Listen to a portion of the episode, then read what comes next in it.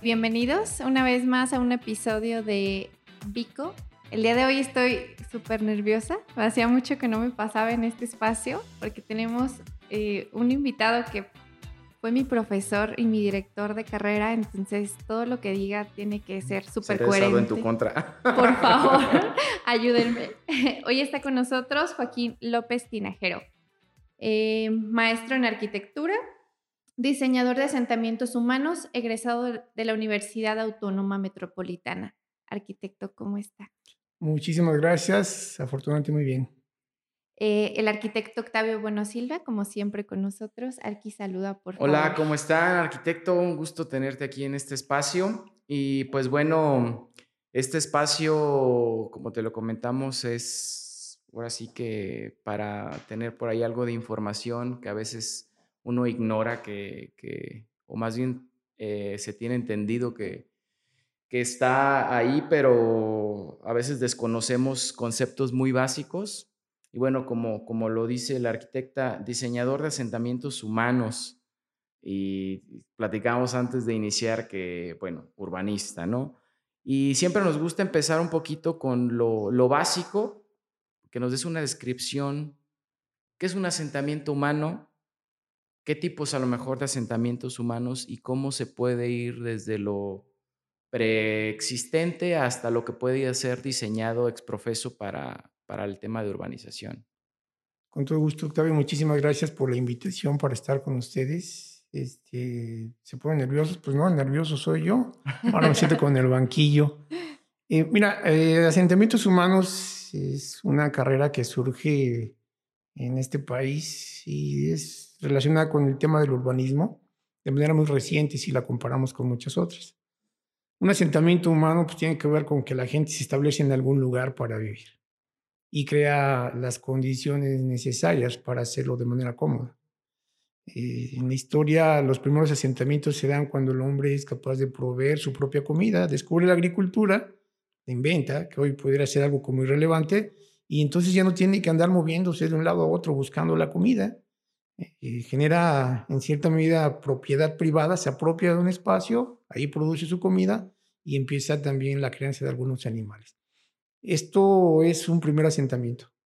Había condiciones para ello necesarias. Era muy importante tener a la mano agua y suelo, que son dos elementos indispensables para producir los alimentos.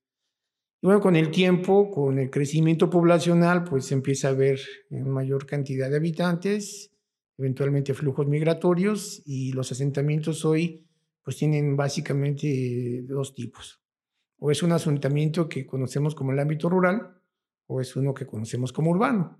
En ambos con una gradación bastante extensa. Tampoco es que sea así un límite muy puntual que defina uno y otro, ¿no? El tema de diseño de asentamientos humanos comentaba que surge de manera muy reciente porque después de la revolución industrial, finales del siglo XVIII en Inglaterra, las ciudades empiezan a complicar terriblemente. Y lo que originalmente se había creado para vivir con ciertas condiciones de calidad, pues degenera se pierden muchas condiciones y entonces empezamos a ocupar eh, de manera muy formal especialistas que traten de mejorar esto.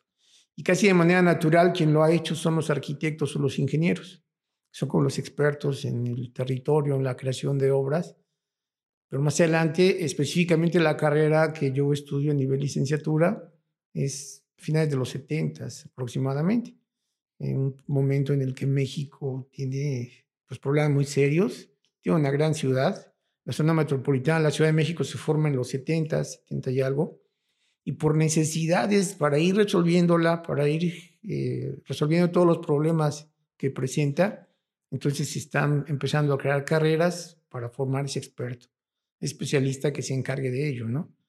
Eh, se llama diseño, pero no necesariamente es un asunto de echar rayas para crear nuevas cosas sino que también procura solventar todos los problemas que se han presentado en la ciudad, resultado de la evolución de todos los factores que forman parte de la misma.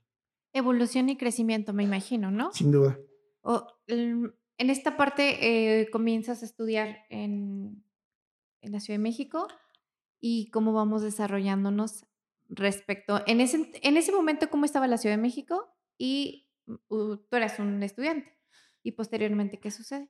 Sí, de hecho, eh, originalmente yo no quería estudiar esta carrera. Yo tenía la aspiración de ser diseñador gráfico.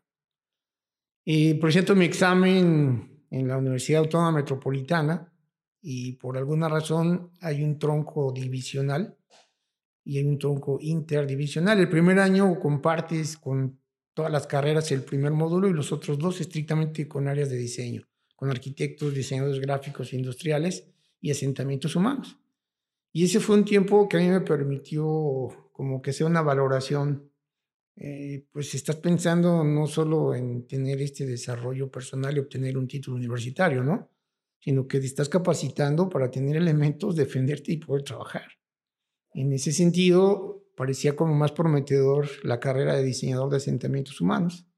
Yo vivía en México, este, pues como mucha gente en este país, porque la familia cuando éramos muy chavos, pues nos llevaron para allá.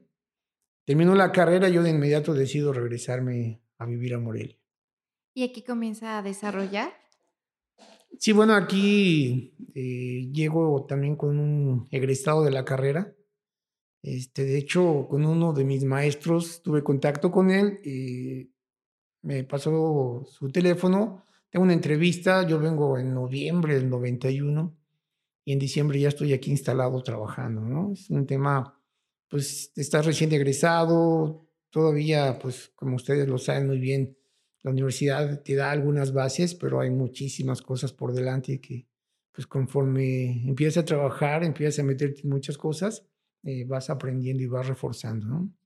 Ok, entonces estoy entendiendo bien, eh, es una carrera relativamente nueva cuando regresa a Morelia, que se estaba utilizando la Ciudad de México, pero en ese instante en Morelia, pues estábamos creciendo, yo creo que a diestra y siniestra, sin algún plan estratégico. Sí, bueno, este, exactamente en estos momentos no, ¿eh?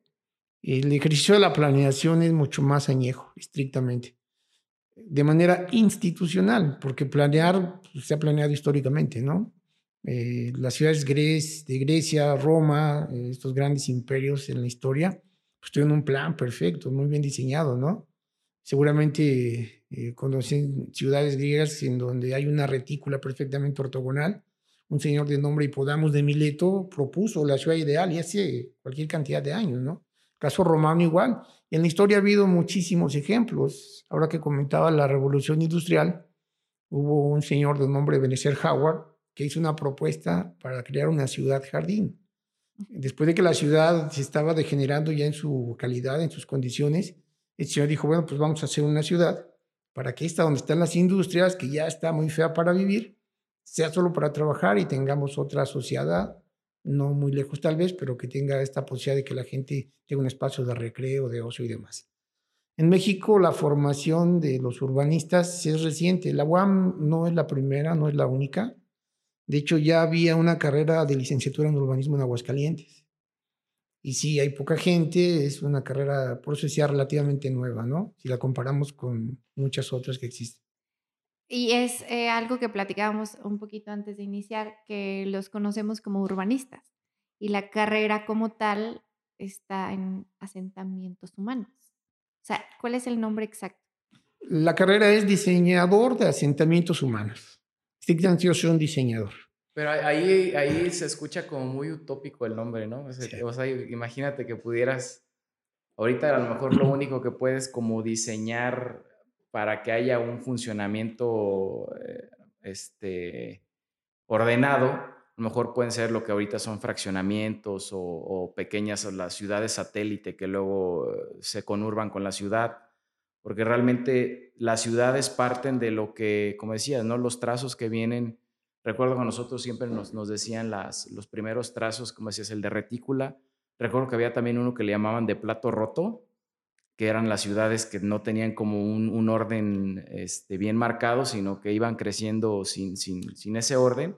Y de ahí luego se volvían como a, ordenar, pero ya en, sus mm, alrededores. No, no, eh, de hecho esas trazas raras de plato roto no es que no estén ordenadas.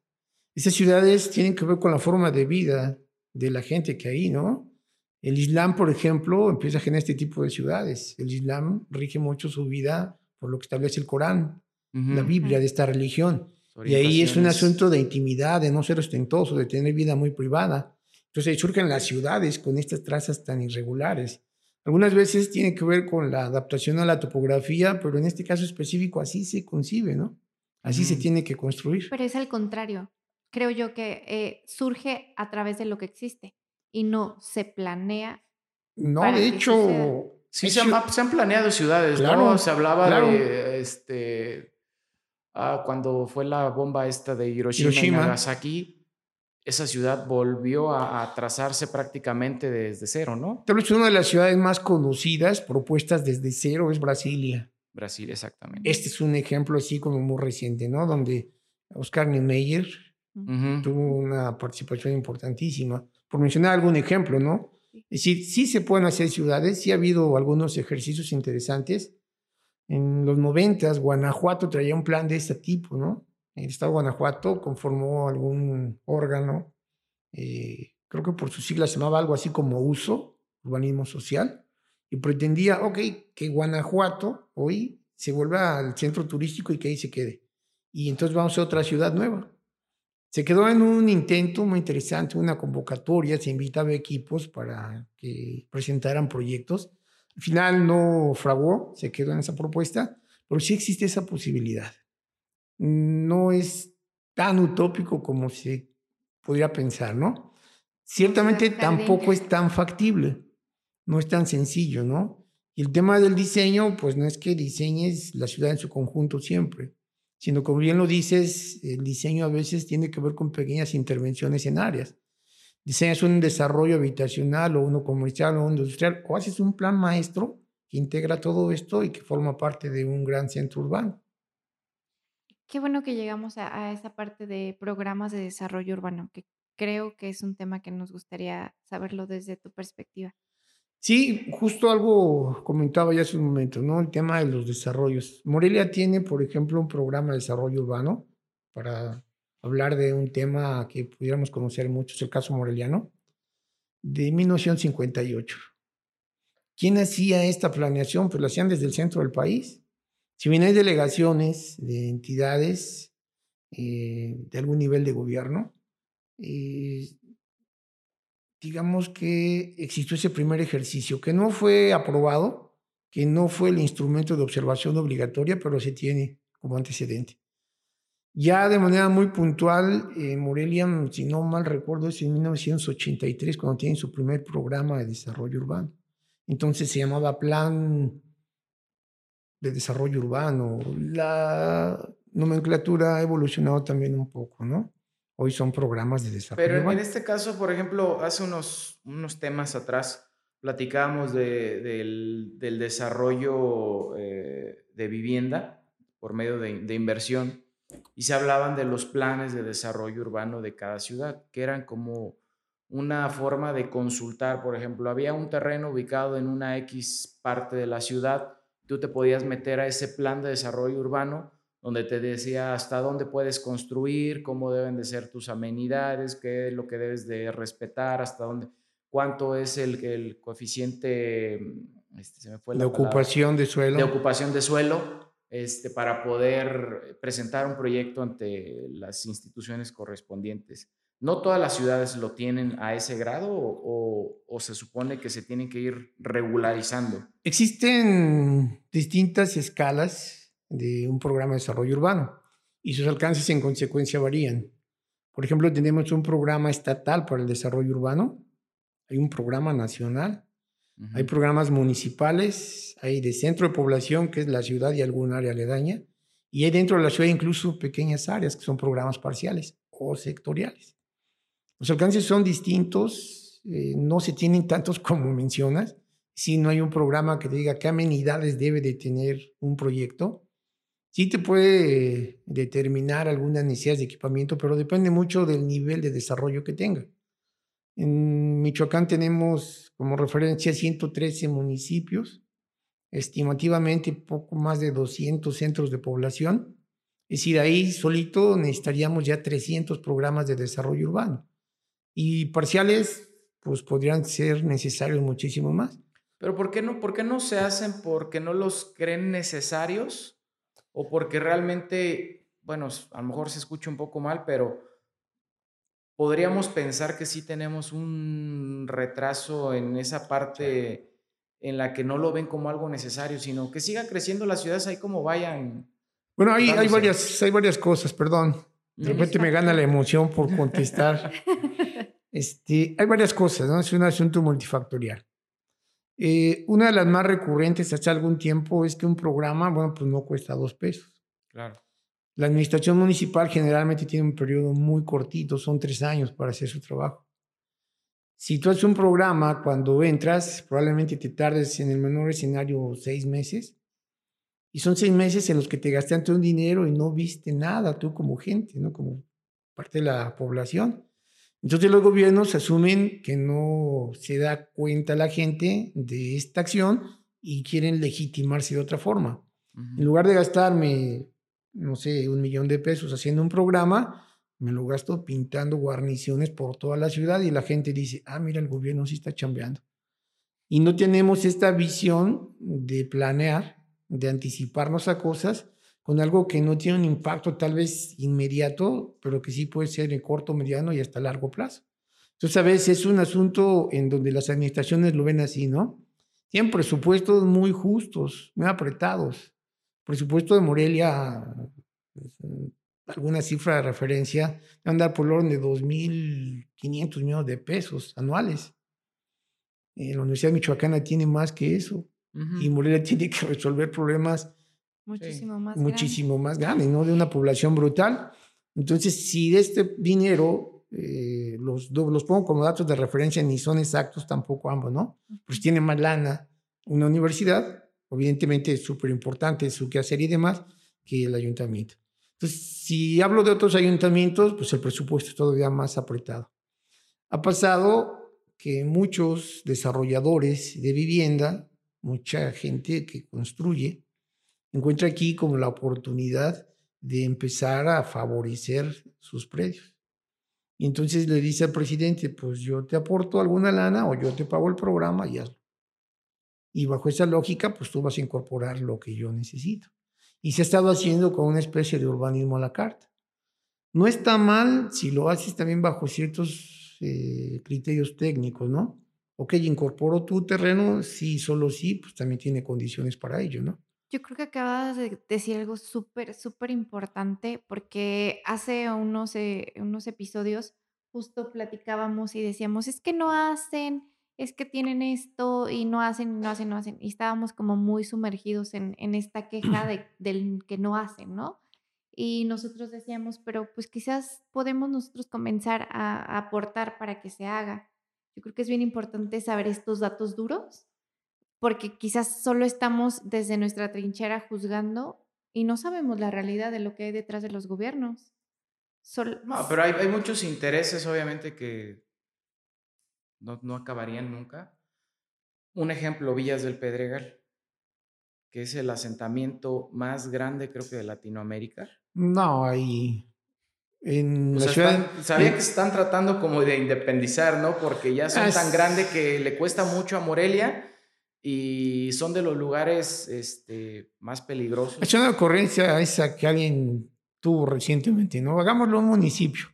Vía del Pedregal hoy tiene más o menos unas 13 mil viviendas.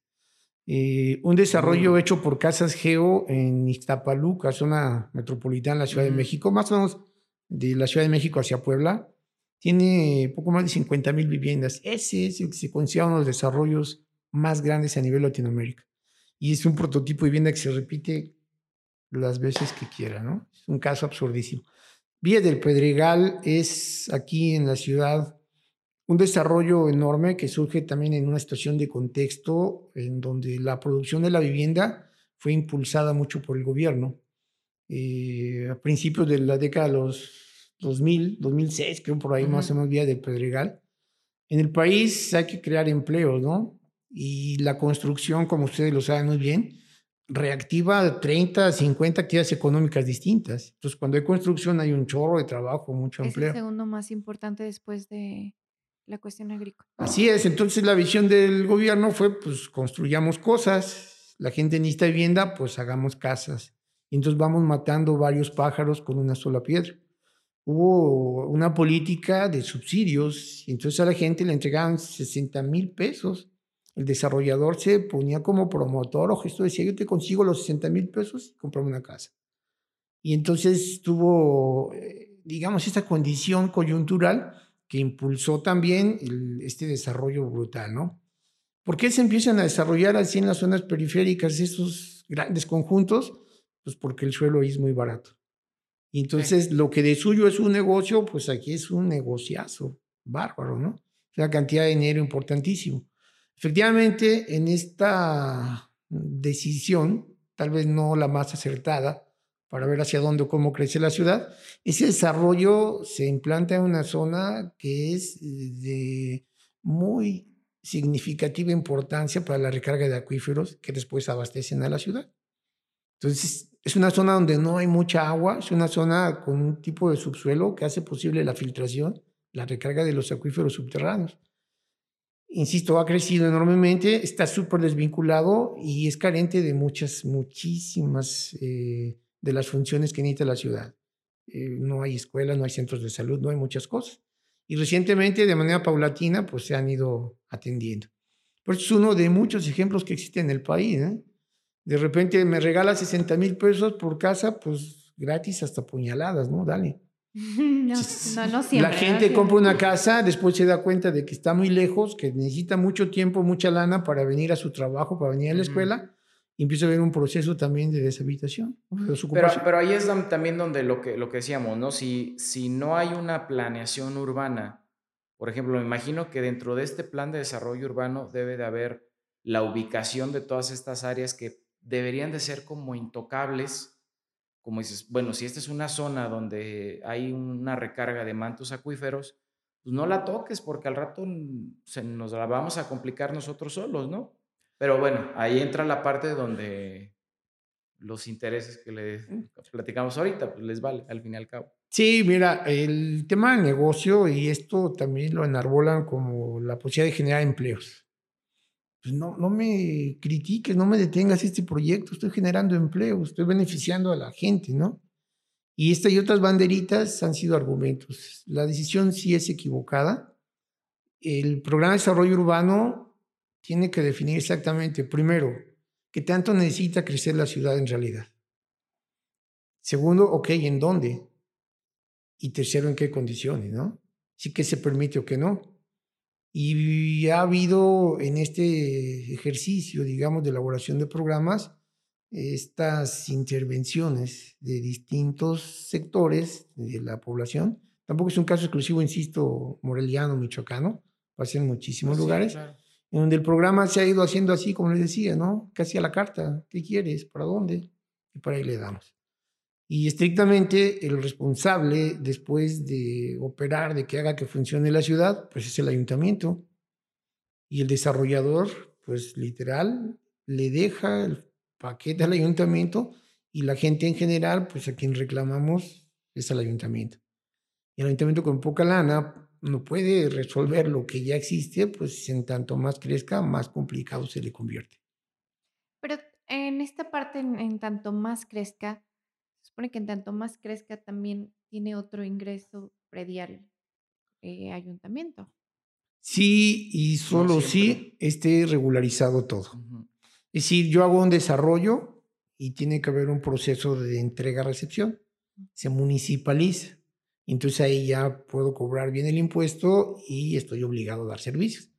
Se han cambiado un poco las cosas, algunos desarrollos sí se municipalizan o no y se cobra el impuesto, sí hay esa formación de las cuentas prediales, pero no necesariamente de hecho, en todas esas zonas alrededor de la ciudad no están regularizadas y no pagan predial. Sí, sí, hay muchas que no. Y también, bueno, esa parte de los desarrolladores, pues hay que sumar también la de algunas organizaciones sociales que también se asientan bajo mecanismos que no necesariamente son regulares. Compran el suelo en muchas ocasiones, otras lo invaden, pero no hay un proceso de autorización que es necesario para tener ese control, ¿no? ¿Cuáles, ¿Cuáles serían los beneficios si hubiera un plan urbano diseñado con, eh, o sea, consecutivamente, o sea, que lleve un seguimiento de, independientemente de las administraciones que lleguen? ¿Cuál sería el beneficio para una ciudad que tuviera un desarrollo eh, consecutivo bien planeado. Mira, el programa normalmente se hace pensar en un escenario de 20 años. Pero tenemos uno desde 1983, si bien recuerdo. Por bueno, ese fue el primero, pero ha tenido varias actualizaciones. ¿La más actual? El más actual fue en 2010, aunque después se tuvo que hacer algunas adecuaciones para 2012. Y hoy tenemos vigentes aquí en Morelia el programa de centro de población, que es 2012, pero tenemos cuatro parciales en su interior, uno para el centro histórico, y otros para la zona oriente, norte y poniente. Esos son los más vigentes, es decir, casi tienen 10 años. Eh, actualmente estoy colaborando en el Instituto Municipal de Planeación de Morelia y esta administración nos dimos a la tarea de elaborar un programa municipal. El programa municipal eh, hizo una valoración de estos que les comento. Encontramos muchas inconsistencias entre ellos. No están alineados, hay muchas imprecisiones y decidimos, bueno, pues un proyecto que de una vez incluya todo el territorio municipal. El ánimo es, pues sí, tratar de hacer un proyecto, se estaba haciendo como pensando hasta el 2040. Y que al margen de las transiciones gubernamentales, pues este pudiera ser un instrumento para que siga trabajando. Pero tampoco es que va a servir durante los 20 años, ¿no? Eh, estarán de acuerdo que no tenemos una bola de cristal, no se tiene la certeza de que eso vaya a ocurrir exactamente y estos instrumentos tienen que estarse revisando, evaluando, a ver qué tanto fue certero en hacer, por ejemplo, un pronóstico de población y a partir de ello ir haciendo ajustes. Por eso la necesidad de irlos actualizando, revisando. Entonces... ¿Y cada cuánto es lo adecuado estarlos actualizando? Eh, no hay eh, como una fecha así, ¿no? Este, la legislación aplicable en el Estado, el Código de Desarrollo Urbano, eh, hacía referencia en algún momento muy reciente que tú la administración, si recién entrabas, tenías el primer semestre de ella para actualizar o hacer un nuevo programa, modificarlo, lo que fuera. Pero como les decía hace un rato, a veces los tiempos no les dan y entonces es un instrumento que se queda ahí. En este momento el proyecto que les comento eh, está en discusión en las comisiones conjuntas del Cabildo y está así como en la antesala de la autorización, pero ya con el cambio de administración tan inminente, ya no tenemos la certeza de que vaya a ocurrir, ¿no? Y este es un programa en donde pues sí participa alguien como yo. De hecho, el director general del instituto también es diseñador de asentamientos humanos pero hay un gran equipo aquí de trabajo. Hay abogados, hay geógrafos, hay biólogos, hay arquitectos, hay ingenieros, hay una cantidad, ¿verdad? un equipazo. Y se sumó también el esfuerzo, la participación de muchas de las dependencias que integran a la administración municipal. Se hicieron estudios específicos con algunos especialistas para determinar, por ejemplo, qué tanto se puede densificar la ciudad, para hacer un programa de movilidad para la ciudad donde se incorporan alternativas para la gente, para que se pueda desplazar de una manera más eficiente, por mencionar algunas cosas. Hay algo que ahorita recordé eh, de cómo se van desarrollando las ciudades y qué es lo, qué es lo que se toma en cuenta para el desarrollo de las ciudades. Y no hace mucho estaba leyendo un artículo respecto al ruido, que es algo que no implementamos o no se implementa como lo es el diseño de las vialidades, por ejemplo es cómo diseñamos respecto al ruido. No, no es un tema en este país que esté en pañales. ¿eh? Hay un investigador en la UAM, en Azcapotzalco, que tiene todo un análisis de ruido en la zona del Distrito Federal de la Ciudad de México. Ajá. Interesantísimo. Justo es el que estaba leyendo, que se miden decibeles. Exactamente. Ajá, y que respecto, o sea, digamos, para que sea habitable, tiene que haber como 50 decibeles, ¿no? Si ya excedes o es, si es menor, pues es mejor, si es mayor, excedes. Y pasaba que de eso determinaban enfermedades, pero que no ibas al médico y le decías, pues es que estoy enfermo por el ruido, porque no es algo que, o sea, justamente la investigación está tan en pañales como le comentas que no, no, no funcionaba de esa manera aún, pero era un factor súper importante. Y hacía mucho, y ahorita pienso mucho en pandemia, que de repente estás en, este, no sé, en un Zoom y se escucha, no sé, el de la basura, ¿no? Todas esas cuestiones que viene del diseño de las ciudades. Sí, bueno, no se tienen los elementos. Eh, diseño urbano o el urbanismo, igual que la arquitectura, generan espacios habitables. En la arquitectura están de acuerdo que hay algunos temas en los que la acústica es un factor preponderante, ¿no? Como decías, un auditorio, por ejemplo. Y tiene que ver asuntos de ruido, ¿no? Del manejo de los sonidos en general. En la ciudad, bueno, pues guardando toda proporción por la escala que esta tiene, eh, tendría que hacerse algo así, pero es algo un poquito más complicado. Si hay ya alguna regulación al respecto, si hay leyes, justamente son 60 los decibeles que se considera que no tienes una afección a la salud. Y es más o menos el nivel con el que estamos hablando ahora aquí, ¿no? Y cuando empiezas a gritar, pues inmediatamente empieza a haber alguna afectación. Y en la ciudad, pues sí hay muchísimos ruidos. El ruido, eh, la radiación solar genera islas de calor, eh, la impermeabilización de la cuenca genera inundaciones, el desarrollo de la ciudad trae consigo una serie de repercusiones eh, que tienen que ver con esa pérdida de la calidad de vida a la que me refería hace algún momento, ¿no? Es un tema súper interesante y que, como siempre decimos, podemos llevarnos aquí 30 horas, pero bueno. eh, bueno, nos gustaría saber tu perspectiva respecto al crecimiento que ha tenido, tiene y tendrá en este momento Morelia. Híjole, Morelia penosamente ha crecido de una manera innecesaria. Datos duros, duros, y no los dice Joaquín López, los pueden encontrar en el Censo de Población y Vivienda que se acaba de publicar este año, que se realizó el año pasado. O menos dice que en Morelia tenemos alrededor de 20% del total de viviendas que están deshabitadas. Morelia ocupa una superficie urbana de poco más de 16 mil hectáreas. Y vivimos en la ciudad aproximadamente como 50 personas por cada hectárea, cuando la ley dice que podríamos vivir hasta 500 habitantes por cada hectárea. De hecho, un poquito menos de habitantes por hectárea y tenemos una densidad que se considera suburbana o rural. O sea, entendiendo bueno, a ver si lo, entendí así. En La ciudad es muy grande y hay muy poquita gente. Así es. Aun cuando pareciera ser que son muchísimos, porque de repente en las calles se ven saturadas, el tema es que también hay un índice de motorización brutal. Somos la segunda ciudad en el país, según algunos estudios, en donde tenemos más vehículos por número de personas. Morelia, ¿no? Nosotros estamos después de la Ciudad de México. Y es un tema de cuántos autos tienen, ¿no? Y entonces todos tenemos un auto, todos nos queremos mover, tenemos una infraestructura vial muy deficiente y eso genera muchas complicaciones, ¿no? Sí, es exactamente eso, se ha extendido muchísimo. Mucha gente compra un terreno, tal vez no porque tenga la necesidad, sino porque ahí puede empezar a integrar un patrimonio y lo ve como con esa posibilidad. Pero hay un fenómeno también muy grande de especulación urbana. Si ustedes ven dentro de la ciudad, de repente tenemos grandes terrenos baldíos. Y ese terreno baldío está rodeado de calles, de agua, de luz, tiene alumbrado. Y hay que mantener todo eso y lo pagamos todos los ciudadanos, ¿no?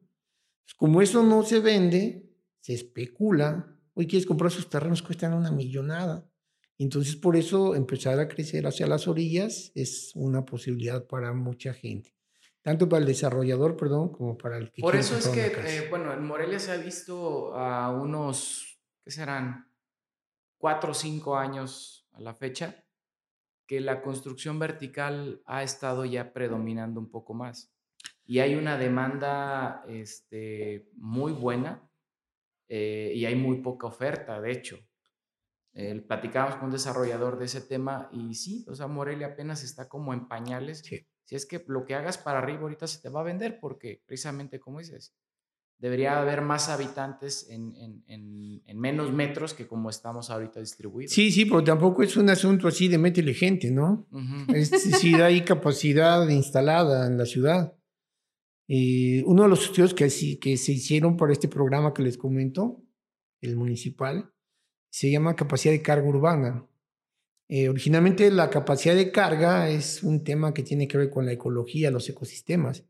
Un ecosistema se autorregula, ¿no? hay cadenas alimenticias en su interior, hay diferentes especies y demás.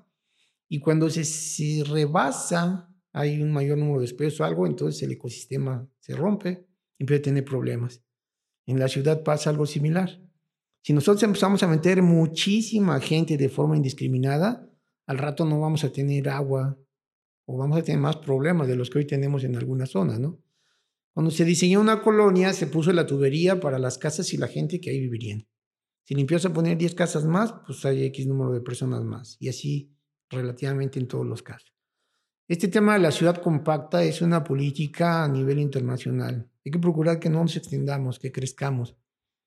Y bien, se hace hasta donde la capacidad de carga lo permite o le metemos lana, ampliamos la capacidad de la infraestructura y nos vamos para arriba. Si yo estoy en condiciones de construir un edificio de cinco niveles ahorita, le meto infraestructura y puedo construir 10. Entonces la gente ya no tiene que moverse tanto. Probablemente ya podríamos prescindir de un vehículo, nos podríamos subir a las bicis y podríamos empezar a cambiar la infraestructura dentro de la ciudad. Este es un tema de movilidad. Y ese es algo en lo que se está pensando con el proyecto que les comentaba, estábamos haciendo en el instituto. ¿no? Y este proyecto que nos comentas, eh, ¿qué, ¿qué tanto puede la población en este momento acceder a él? Lo tuvimos en consulta pública. Eh, teníamos un micrositio. Estuvo 40 días en exhibición. Incluso tuvimos unas mamparas en ayuntamiento, en la plaza de armas. Ahí había gente dando información, recibiendo observaciones. Una participación, eh, poco más de 15 mil personas por diversos medios. Hicimos trabajo de campo, entrevistamos gente, le preguntamos sobre sus necesidades, hicimos talleres en tenencias aquí en la ciudad para los cuatro sectores. Y después de la consulta, como solo es un proyecto, no puede estar eh, siendo accesible. Si este se aprueba, entonces ahora sí puede estar a la mano. Hoy el Implant tiene un mapa interactivo donde puedes entrar y ver los programas que están vigentes, cualquiera, el que necesite. Realmente los que más lo visitan son gente del medio académico, ¿no? Un investigador o alguien que tiene que hacer una tarea. Y el resto de la población ni siquiera sabe qué es un programa, para qué sirve, por qué existe, ¿no? Justamente por eso hacemos estos espacios, porque creemos que muchas cosas que están solo en escritorios y que tienen que conocerse. Sí, nosotros eh, hicimos de verdad una cantidad importante. Eh, si dice la gente, vengan, participen, hay una consulta, un programa, pues, yo tengo trabajo, necesito lana porque tengo que llevar el bolillo a la casa. Entonces hubo, como les decía, muchos mecanismos para tratar de llevar la información. Eh, en algún foro que tuvimos, un representante de la Secretaría del Medio Ambiente, Cambio Climático y Desarrollo Territorial, que es de gobierno del Estado, dijo, wow, este es un proceso de consulta que no habíamos visto antes en el Estado, en ningún lugar. Pero bueno, hay muchas cosas que a la gente pues, le resultan prioritarias, ¿no? Que tener participación. Y sí es indispensable la participación social en todo sentido. Si yo planeo para ustedes, pues tendrá que conocer cuáles son sus necesidades y conjuntamente tratar de resolverlas. Igual que un proyecto arquitectónico lo resuelven ustedes con los clientes, ¿no? Y por ejemplo, en el, en el tema, como decíamos, este espacio siempre está diseñado para, pues también ser un poco agentes de cambio, ¿no? Eh, para nosotros, o bueno, los, los arquitectos, todos los que estamos en el medio de la construcción, tú como urbanista, como, como la persona que estás de frente a, a, las necesidades y que las ves, como dice, hay un crecimiento desmesurado de la ciudad, cuando uno decía ser, debería ser así, ¿cuál sería como lo que deberíamos nosotros de aportar como constructores eh, para poder equilibrar un poco todo este, todo este crecimiento que a lo mejor no es el más adecuado. Mira, los constructores en general, por supuesto que aportan, ¿no? Son, digamos, el experto en ese tema. Lo que sí habría eh, de entender es que debemos ser mucho más racionales en este tema.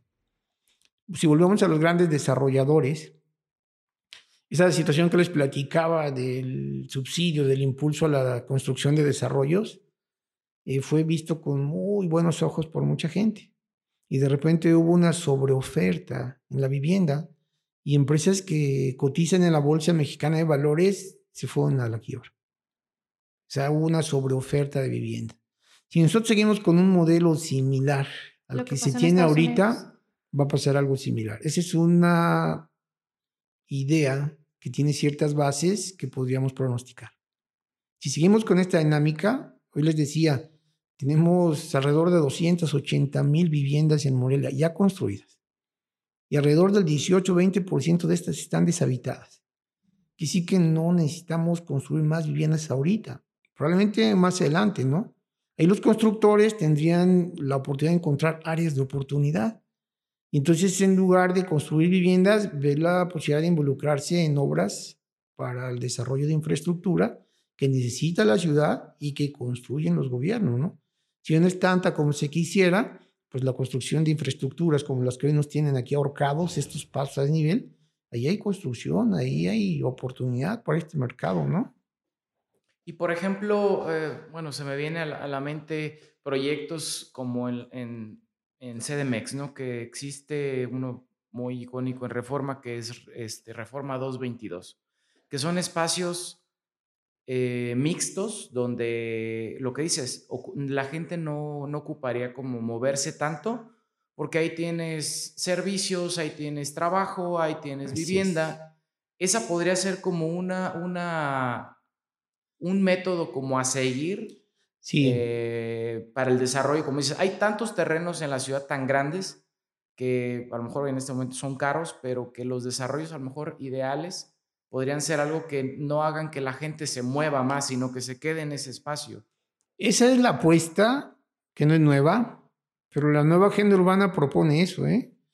¿Qué es la agenda urbana? Se juntan especialistas del mundo, convocados por la Organización de las Naciones Unidas, y van conformando, en 2016 en Quito fue el tercer evento internacional, el primero fue en 94 en Estambul, si no mal recuerdo, y ahí se junta mucha gente, ¿no? Funcionarios, desarrolladores, entonces vamos a ver qué problemas tiene la ciudad, qué hacemos.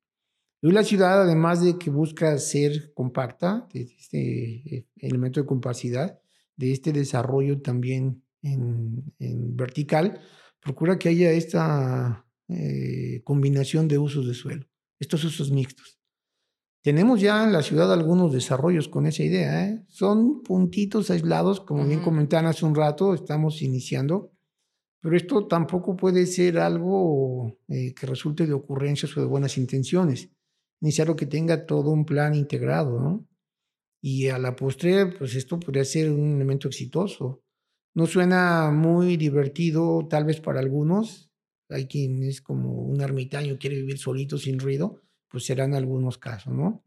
Pero la comodidad de no tener que desplazarte, pues para los que viven, por ejemplo, en Villas del Pedregal y trabajan por acá en la zona industrial, literalmente atraviesan toda la ciudad.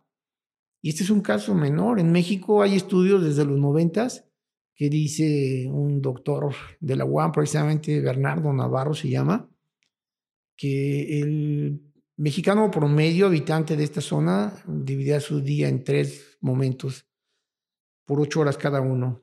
Ocho duerme, ocho trabaja y ocho se transporta es una locura. Y tener los usos mixtos, esta accesibilidad, pues disminuiría sensiblemente y nos permitiría pues estar hasta más relajados tal vez, ¿no? Creo que tendría muchas incidencias en el modo de vida. Y claro, una mejor calidad de vida. Así es.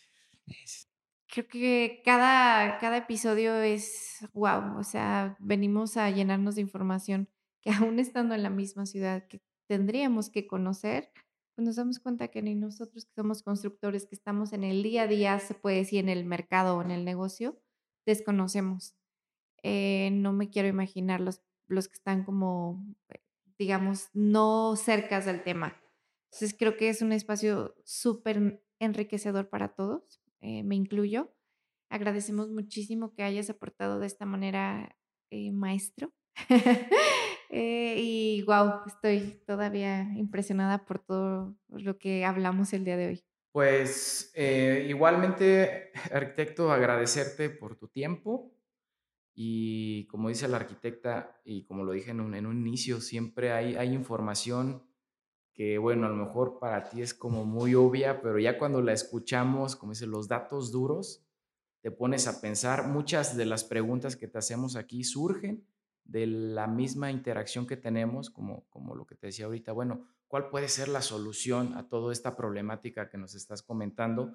Y esa parte de, de compartir las posibles soluciones es lo que pretendemos con este espacio para que a lo mejor la gente que está en un nivel de, vamos a empezar, un desarrollador que esté en un nivel donde pueda hacer ese, ese agente de cambio, pueda aportar un poco y empezar a, a, generar este tipo de espacios que, que, hagan pues, la vida de las personas un poquito más. Quizás tampoco lo sabía de esta manera, o sea, quizás tampoco tenía esta información, ¿no? Entonces creo que es eh, abrir un poquito también nuestra mente a ver otras opciones y no solamente dejarlo en cuál va a ser mi mejor repercusión respecto a mi economía, ¿no? Sino que, que puedo aportar cómo sí hacer las cosas. Sí, no, tampoco podríamos satanizar a los desarrolladores, ¿no? Hay que reconocer que también hay grupos que son muy conscientes, que hacen las cosas como tienen que hacerse. En la experiencia alguna vez en un proyecto que se hacía en Uruapan, eh, el organismo operador, por ejemplo, decía, no, no, no te preocupes, aquí tu drenaje lo tiras en la red, no va a ser a un espacio abierto, ¿no? Y la empresa dijo, no, es que yo creo que debemos de construir un sistema para el tratamiento de las aguas. Y uno se queda así, ¿no? Sorprendido. Es decir, tampoco es como, como el demonio, los desarrolladores en general, ¿no? Sí son muy importantes en el desarrollo de la ciudad, sí tienen muchísimo que ver con la economía, con la producción del espacio, pero sí tal vez tendríamos que limitar un poco esta, em, estas ganas, esta ambición de tener tanta lana, ¿no? Eh, un dato importante, ahora que presentamos el proyecto, nosotros hicimos un estudio de la tipología de vivienda y les dijimos, miren, ahorita en Morelia se están vendiendo tantas viviendas de este tipo. Y nadie se percató y al final yo les dije, esta es información oro molido para ustedes, porque ya tienen un estudio de mercado hecho. Mira, aquí te estoy diciendo qué es lo que se está vendiendo. ¿Qué es lo que tienes que hacer? Pues penosamente al final, todos esos datos que pueden ser usados de referencia al hombre de negocios, pues le pueden dar muchísimas herramientas para tomar decisiones. Les agradezco muchísimo la invitación. Me invitan a hablar de un tema eh, con el que me apasiono es un tema con el que he vivido. Afortunadamente he tenido la oportunidad de trabajar en esto toda la vida profesionalmente. Empiezo en el 91 a chambear en estas cosas. Y bueno, además me encanta ir a, hacer pedacitos a alumnos, echarlos a perder, a torturarlos. Es parte de, de la obligación para nosotros de estar actualizándonos también, ¿no? Eh, ¿Tienes alguna red social de, o sea, de tu trabajo o solo manejas la personal? ¿Cómo te pueden encontrar? No, solo trabajo este, no a través de las redes sociales.